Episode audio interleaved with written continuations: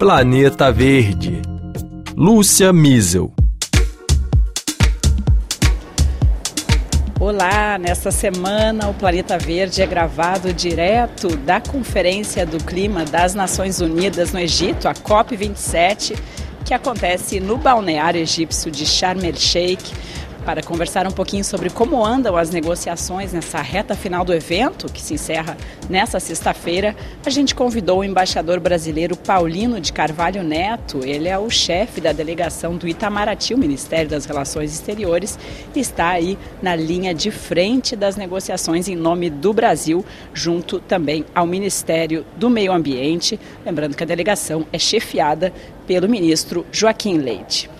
O principal foco nesta reta final é a definição de um mecanismo financeiro para compensar os países em desenvolvimento que já sofrem os efeitos das mudanças climáticas, um financiamento para as perdas e danos, um tema que tem causado atrito mais uma vez entre os países desenvolvidos e os países em desenvolvimento. O grupo G77 mais a China, composto pelos países em desenvolvimento, apresentou uma proposta de criação de um fundo específico para este fim, para reparar, de certa forma, para compensar os efeitos que esses países mais vulneráveis já sofrem em função das mudanças do clima provocadas, na maior parte, pelo desenvolvimento das economias ricas.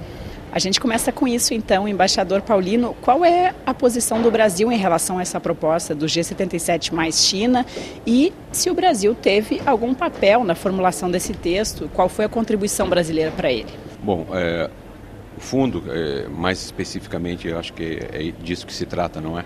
Um fundo para perdas de danos, que é um dos aspectos aí do chamado financiamento climático. Uh, o G77 mais China, que é o, o, grupo parlamentar, digamos, aqui na COP, enfim, e de modo geral aí no âmbito das Nações Unidas, o G77 mais China está muito unido em relação a esses temas. Nós entendemos que perdas e danos é um aspecto essencial da equação aí de financiamento climático. Nós precisamos, evidentemente, de financiamento para combater aí a o aumento das emissões, portanto, é, financiamento para mitigação. Nós precisamos de financiamento para adaptação, ou seja, para fazer frente às consequências negativas que já ocorreram por conta da mudança do clima. Então, nós temos que nos adaptar a essas novas circunstâncias, seja na agricultura, seja, enfim, nos ambientes urbanos, enfim, nas economias, na economia de serviços e na, no setor industrial também. E temos também, é, como eu disse, a, mais especificamente a questão de perdas e danos, que é muito cara, né, muito, é muito relevante, é muito importante para uh, os países, as pequenas ilhas, os países insulares, uh, pequenos países insulares e o continente africano, mas também, mas também para outros países em desenvolvimento, inclusive o Brasil. Eh, nós, eh, como se sabe, nós sofremos já intensamente as consequências da mudança do clima. Tivemos recentemente aí uma seca muito intensa no Brasil, uma seca que não se via há décadas. Eh, o regime de chuvas no Brasil tem sido alterado, enfim.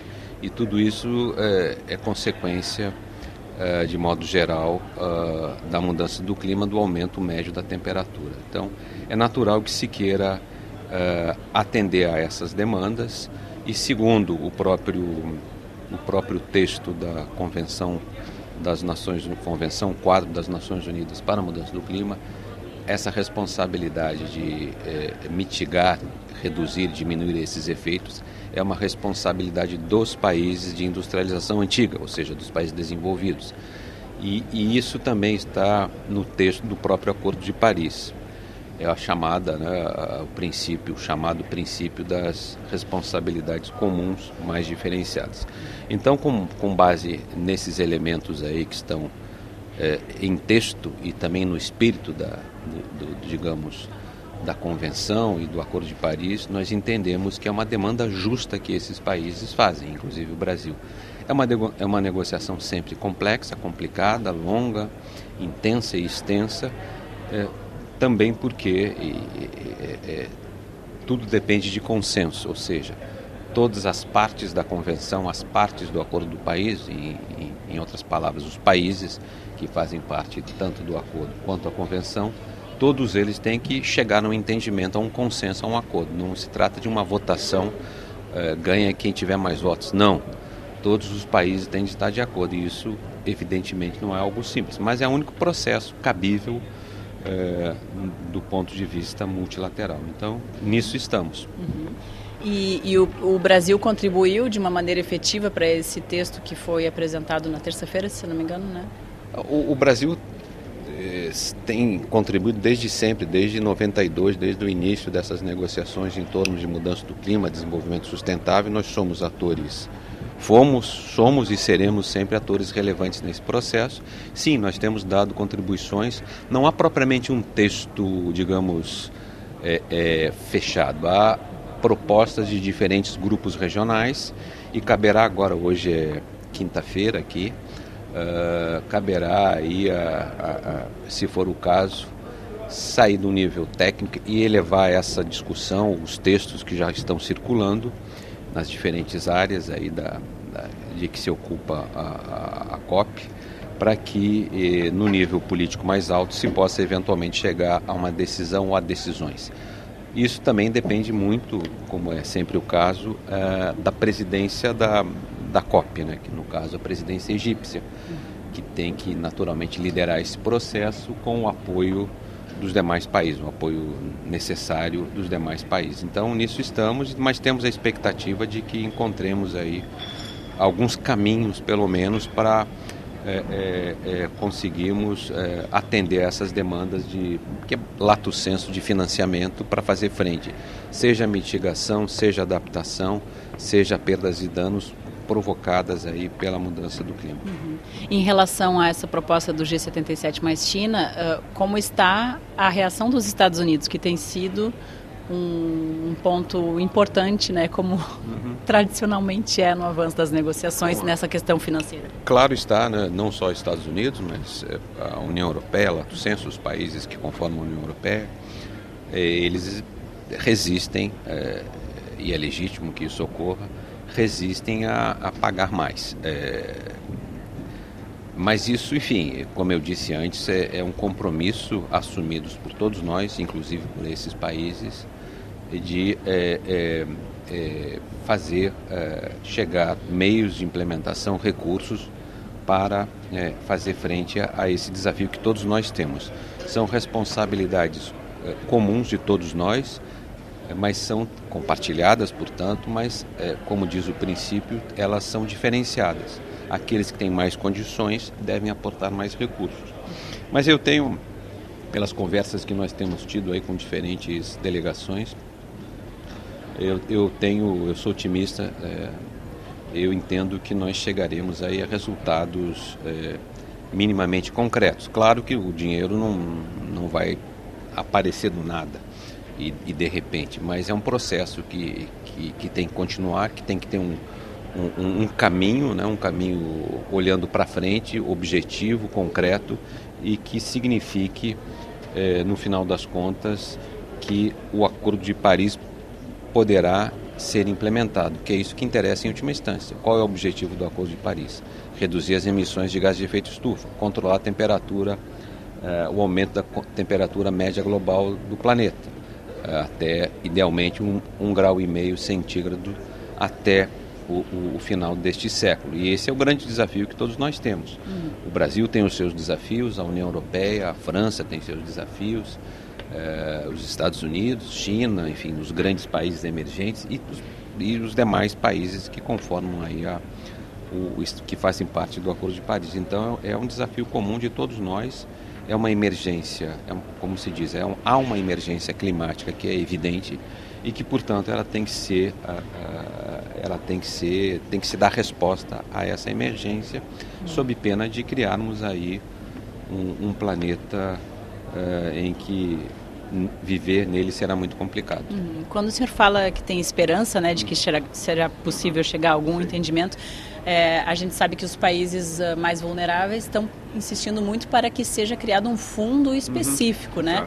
Então, uh, e quando o senhor fala que tem esperança, é nesse sentido?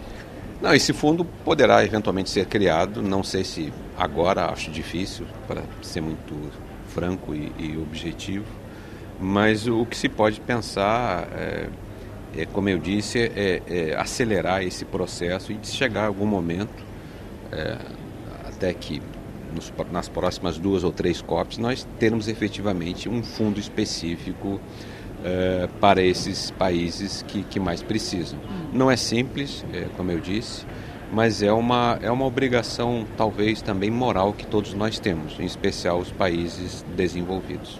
Embaixadora, de um lado temos os Estados Unidos liderando o bloco dos, emer... dos países desenvolvidos e ricos, do outro lado os mais vulneráveis, Sim. e temos dentro desses mais vulneráveis os que são os mais expostos, né, as uhum. pequenas ilhas que estão, como Sim. todo o processo de negociação inclui, né, uhum. estão fazendo uma pressão nesse, nessa última etapa, estão mobilizando a imprensa, inclusive, né, nós não vamos assinar nada se não tiver um caminho mais detalhado. É, a gente sabe que essas negociações, no fim das contas, acaba se chegando, né? Enfim, faz parte da negociação eles fazerem essa pressão. Como, que força o senhor está vendo essa pressão desses países tão menores e com a importância em termos de PIB, né? Tão pequena de face a todo todo o resto do mundo? Não, esses países e os países em desenvolvimento de modo geral, eles efetivamente têm feito pressão, pressão pública, é do jogo isso, é natural, como há contrapressões também por parte dos países desenvolvidos eles fazem ver os seus pontos de vista. Agora, a pressão maior que nós vemos é a pressão moral, que é, que é real, é verdadeira, é legítima e não pode ser deixada de lado. Não se trata simplesmente de um, de um jogo de negociação.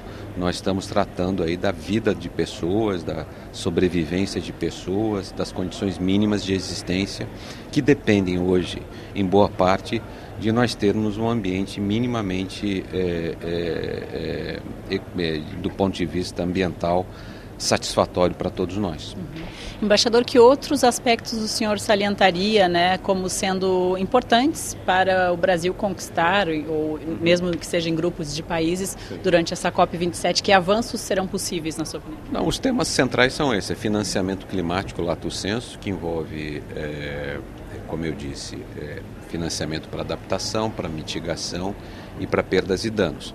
Um tema é, muito importante também é o, o, chamado financiamento coletivo, meta de financiamento coletivo de, de quantificada, né?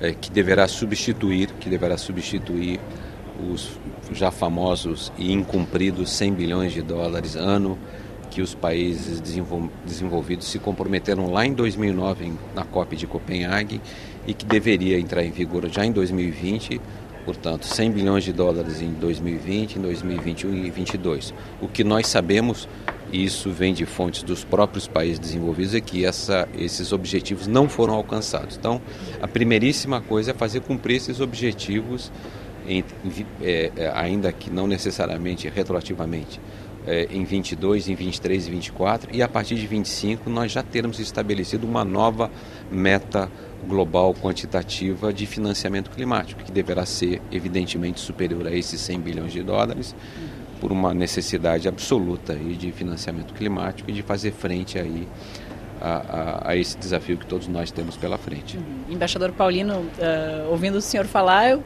faço referência muito do que o uhum. presidente eleito Lula falou nos Sim. seus discursos até agora. Gostaria de saber se a presença dele aqui uhum. uh, já está sendo considerada no âmbito das negociações também, ou seja, âmbito, nesse âmbito diplomático, lembrando que o Itamaraty serve né, ao Estado brasileiro. Não, sem dúvida, o Itamaraty, nós diplomatas negociadores, nós, é, é, nós representamos o Brasil, né, o Estado brasileiro, mas também o governo, o governo de turno. Uh, nós sabemos quais são as prioridades gerais aí do, do Brasil. É, há uma tradição uh, da diplomacia brasileira desde pelo menos 92, mas vai até antes disso. É, nós temos o próprio conceito de desenvolvimento sustentável. Ele tem, o Brasil tem um papel razoavelmente importante relevante na conformação desse conceito do desenvolvimento sustentável, que lembrando, ele, ele envolve os três pilares, né? são três pilares, o social, o econômico e o ambiental. Então temos que tratar conjuntamente desses três elementos. É o que nós temos procurado fazer sempre nas nossas negociações, levar em conta essas características e, evidentemente, com a expectativa de um, de um novo governo à frente do país, é, é do nosso interesse também que essa esse aspecto do, de, de, fazer é, reforçar os conceitos de desenvolvimento sustentável possam ser levados adiante por quem estiver negociando em nome do Brasil no futuro. Uhum. E no âmbito desse governo de transição, né, que está a pleno vapor aqui na COP mesmo, né, com conversas, seja em relação a indígenas uhum. ou tema, tema ambiental, é, o Itamaraty já está participando dessa transição, de certa forma, aqui na, aqui na COP? Há um processo de transição, não um governo de transição, naturalmente. Né? Esse processo de transição, que é previsto em lei, ele tem ocorrido nas diferentes áreas, nós temos todos acompanhado o noticiário, Uh, o Itamaraty ele tem prestado as informações eh, que cabe prestar aí eh, para fornecer elementos de informação ao governo que assuma, assumirá as suas funções em 1 de janeiro e nós procuramos fazer da maneira mais eh, correta, profissional e, e institucional. Uhum. Esse é o nosso papel. Obrigada. E o Planeta Verde fica por aqui. Não perca a cobertura completa no site da rfbrasil.com. A gente vai estar por aqui até o fim, claro, da COP27. Até a próxima.